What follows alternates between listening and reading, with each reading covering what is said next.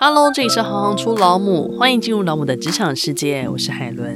今天要跟大家介绍的是伦敦习作部全职老母 Ting，室内设计毕业，伦敦艺术大学求学，因为曾经到英国当志工，照顾残障儿童，进而爱上了英国。毕业后留在伦敦定居、成家、立业、生子。一路上以不藏私的温暖文字，分享了英国生活的种种，在皮克邦累积了三百五十万的高人气点阅，同时也是个摄影师。现在为全职一打二的妈妈，和孩子一同体验着疫情下的居家生活。让我们欢迎 Ting。Hello，大家好，我是 Ting。Ting 想请教你一下，你在大学的时候为什么选择了室内设计就读啊？嗯，可能要先提一下我自己小时候，我爸妈在那个年代，他们算是还蛮另类的父母，就他们不太会去。重视我的课业成绩，但他们很重视我自己的个人兴趣的发展。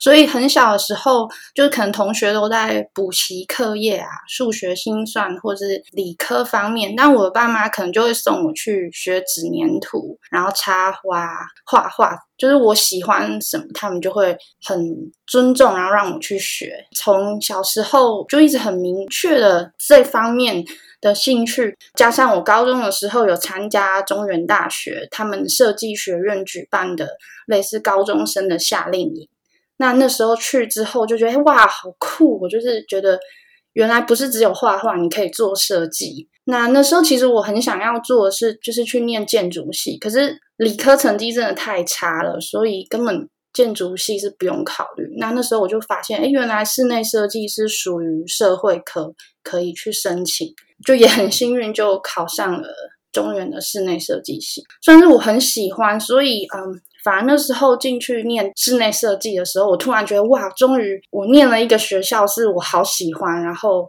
念了一个科系，是每一堂课都是我很享受的课程。那你到伦敦艺术大学之后，你又念了什么？选择来英国也是念室内设计。那时候其实有一个蛮大的原因是，呃，第一，英国的硕士你念一年就可以拿到学位。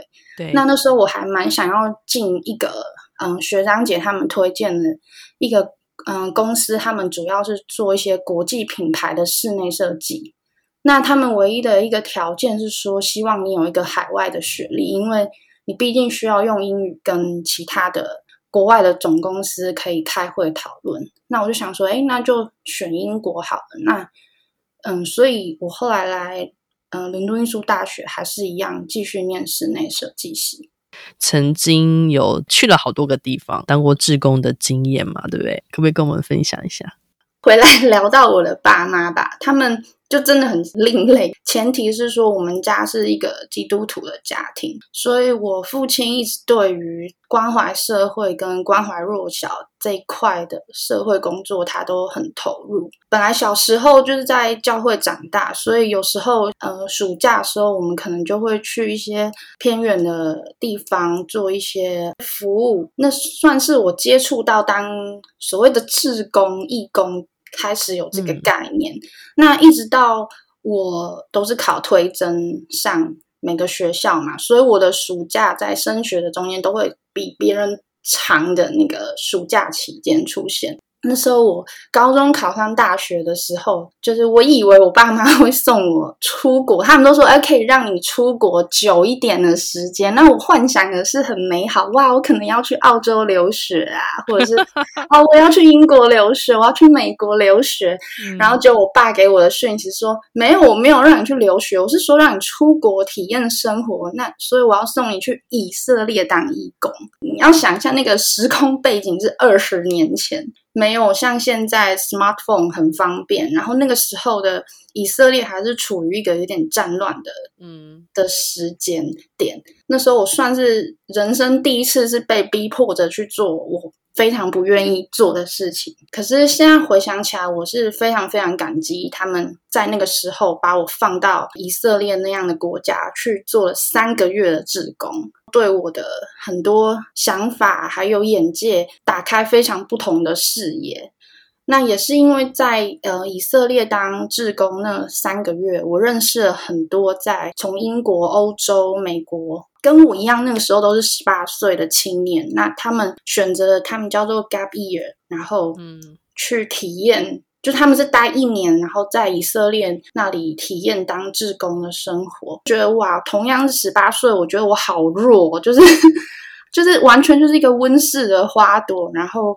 完全吃不了苦，因为在那边当志工是，你就想象就是去当工人，然后可能在工厂里面当女工，就像个机器一样，一直一直反复做一样的动作，或是到果园里面采水果。印象很深刻，我第一天分配到四点要起床，然后四点半上车，五点要到果园。第一个小时我好兴奋，我好开心，因为我把它当成是那种。观光果园就是哇，农场，对，我觉得哇，好开心！我从来没有采过水果哎，这样、嗯、大错特错，因为它是要你连续采六个小时，不是你看到什么想采就采，没有这种事。你就是女工，你就是要去采，人家规定好什么大小、什么样颜色，你才可以采。你随便采，你完蛋就被骂死。然后他们又是用阿拉伯话骂你，我就掉着眼泪说：“我为什么要来这里？” 而且那个竹篮是很大，然后那个时候二十年前的我非常的瘦，然后一直踩很重，然后又大概过九点以后太阳就很大。非常的热，然后第一天我回到那个宿舍，我就中暑，然后又吐，然后又头痛，那时候还要投币去找公共电话，然后打回家就一直哭，然后就跟我妈哭说，为什么爸爸要把我送来这里？后来当然过了几周，然后我就慢慢的找出在里面生活的乐趣吧，然后嗯，也是因为有慢慢认识那些外国人，就会觉得同个年纪，但是他们为什么可以那么的享受？受这些所谓的我当初觉得很痛苦的点，算是我很重要的一个里程改变吧，让我开始会去用不同的角度，然后去看原本不喜欢的事情，然后也会反省自己的一个蛮重要的关键。那也是那时候有认识几位英国的朋友，也因为在那边，当然过了三个月以后啦，有一个非常美好的志工体验。然后也体会到了很多所谓生命更有意义、价值的事情。那时候结束就回来台湾，然后大学就入学。你对于英国的选择是某种程度的情有独钟。据我所知，是因为你之前曾经有在英国当过志工的经验嘛，对不对？嗯，对，没错。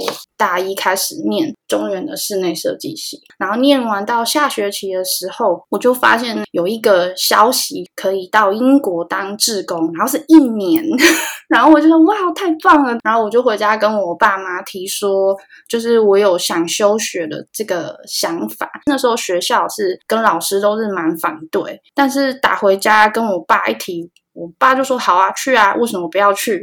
所以。就小时候这样，慢慢的很多经验累积累积，然后最后就这么多的国家，我想要就是来英国。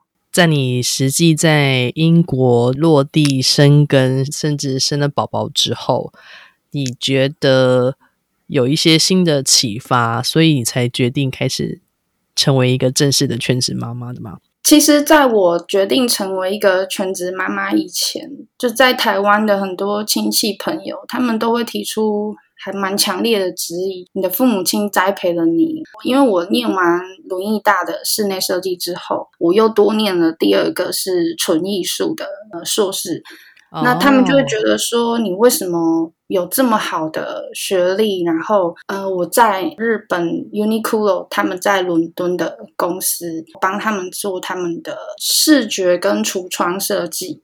那他们就会觉得说，你应该好好继续做下去，嗯、或者是说回到亚洲的市场，就还蛮多学长姐都提供很好的工作机会。一方面可能是我一直对成为一个妈妈是还蛮有期待的。那因为我结婚的时候是已经二十九岁了，不免俗也会有一点点觉得在生理年龄上的压力。其实我是还没当妈妈，在备孕的时候我就已经辞职，然后想要专心的，因为你知道做设计工作，其实你的身体状况就是还蛮常常熬夜啊，你需要休养，对 对，你需要让自己的身体净化，我都说要净化一下，对，要要养一下，要养一下。其实同时，我还是有帮台湾的设计杂志写一些伦敦的外稿，也不能说算是完全没工作，只是说我就是没有一个全职的职业。我还蛮快就怀上第一胎，可是第一胎就是很不幸，我就流产了。那那时候对我其实人生冲击很大，因为我一直想说，我都已经辞职了，然后这么专心的顾好身体，就是让自己。早睡早起，然后运动，嗯、然后吃很多营养品。那为什么还是会这样？对对，嗯、其实我那时候打击超大，我连就是想出门我都不愿意。然后也是这个契机，呃，我先生他就鼓励我说，那时候刚好 Facebook 的粉丝页开始热门了起来，所以他就说你要不要？再回来写点东西，就会逼我自己出门嘛。因为那时候我连杂志的外稿我也都不想写，就会觉得哦，这个世界遗弃了我。因为他知道我很喜欢拍照，然后我也蛮乐于就是分享很多我学到的事情，或是我看到的新鲜的东西，所以才开始有了写粉丝页。隔了半年多之后，就是还蛮幸运，就又后来怀上了现在的呃老大。那加上在英国，因为我跟先生都是台湾人，我们在英国完全没有任何后援，就是没有家人可以帮忙。其实，在异乡算是第一个 generation，就蛮辛苦的吧。就是想说，那我就专心在家里把孩子照顾好，那也是一个蛮重要的工作。假设说我想要回去职场工作的话，但是他们在孩子三岁以前。就是所有的托婴啊、育儿或是上幼儿园的费用是非常非常的高，促使我决定专心的成为一个全职妈妈。那相对的，英国的生活想象中跟实际居住，你觉得有什么样子的落差吗？你最难忘的经验是什么？因为你如果是去旅游的话，你就是很开心的去尝遍，可能英国很多所谓呃旅游书上啊，或者。旅游网站上面推荐你去的餐厅，那你住在这里，你不可能没事就去吃嘛，因为在 英国的外食费用实在是很高，非常的惊人。你帮我们举个例子，如果随便去一间餐馆，基本消费大概是多少？可能就像台湾的咖啡厅这样好了。好，你吃个他们的。简单的三 course 的菜，还不是什么高档的餐厅的话，大概平均不含酒水，以现在来的物价，大概一个人二十磅跑不掉吧？那你再加小费上去，可是相对在英国的收入也比台湾高啊，是这样说没有错，但是这里的房价跟房、哦、一切的开销，它都是层层叠叠上去的。对，因为我在。部落格粉丝也很常分享煮饭嘛，那也不是说我一开始就会厨艺的人。嗯、我相信在海外很多的女生，尤其是成为妈妈之后，大家都会因为大环境让你不容易外食，你就会很乐意自己下厨煮饭。相对来说，如果是自己煮的话，有时候我都会反而觉得在英国买菜比在台湾还要便宜。就是我自己回台湾的时候，在超市里面，我会还蛮讶异，有些东西就台湾感觉是自己煮比较贵，但是在英国的话，它其实外食啊那些或叫外卖贵，是因为人工费用太高了，还有可能店面租金非常的高，所以它会很贵。所以假设说，如果一样是吃一个 pasta 或披萨，你自己在家里做跟自己煮的话，你可能只需要外食的十分之一的。价格你就可以煮出一样的东西来。可是看你的部落格，真的就很像在变魔法一样。对，是不是因为你之前的所有的经历，把所有的技能都用上？嗯、因为其实你也是摄影师。然后你自己也是设计师，嗯、有所有的设计的理念跟概念在你的脑袋里头。应该说这些东西，它就是已经是融合在你的日常生活当中。所以当你在经营粉砖的时候，即使你只是在分享你今天跟孩子的某一个片段的相处，或是一道菜，你都还是可以这么精准的把这个画面啊，想要表达的温度的感觉给呈现出来？你自己觉得呢？这样一说，我觉得 好像也是，就可能在以前刚开始的时候，有些人会留言或是质疑说，育儿哪有这么的。好像我呈现，人家会觉得好像很轻松，哪有这么的优雅是吗？对，怎么会那么优雅？什么还还插个花、摆盘，有东西吃就好了嘛，还哪搞这么多东西？可是它真的就是我的生活的一部分。就像海伦你说的，可能在我这么多年累积下来，跟做了这件事，我很赏心悦目，会让我心情很好。嗯、那当妈妈就是很简单嘛，如果你自己。心情很愉快，你把那个菜端出去，看大家吃的也很开心。就比如说带着小孩一起做菜，那你自然而然就是会教他们哦，蔬菜水果怎么搭配颜色，嗯，然后他们也很享受，就是因为可能像现在，如果他们很喜欢帮忙我一起做菜，然后还是说去超市有买东西，他们自己就会说哦，可能草莓要配蓝莓，然后再切一点。嗯呃，香蕉片，然后妈妈，我们再撒一点什么 sprinkle 啊，还是 honey 在上面。那你自己成为母亲之后，最大的改变是什么？嗯，最大的改变，我想以前的快乐，你就是属于你自己一个人的快乐，一体两面吧。就以前你会很享受自己一个人要做什么就做什么，很自由。我快乐就是我一个人快乐这样，但现在的快乐是我跟着孩子一起。共同的回忆，就是你的快乐是多了两个人，加上先生就多了三个人。对，我们我们不能忽略他，他很重要。你是如何当全职妈妈，同时还能够经营部落格呢？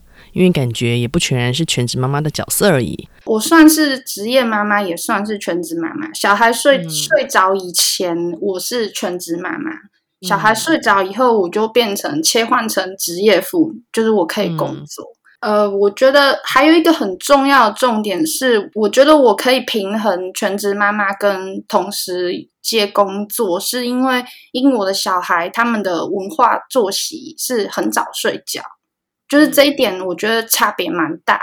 就在英国的小朋友，就我两个小孩都是晚上七点就进房间，然后七点半大概八点以前就会睡着。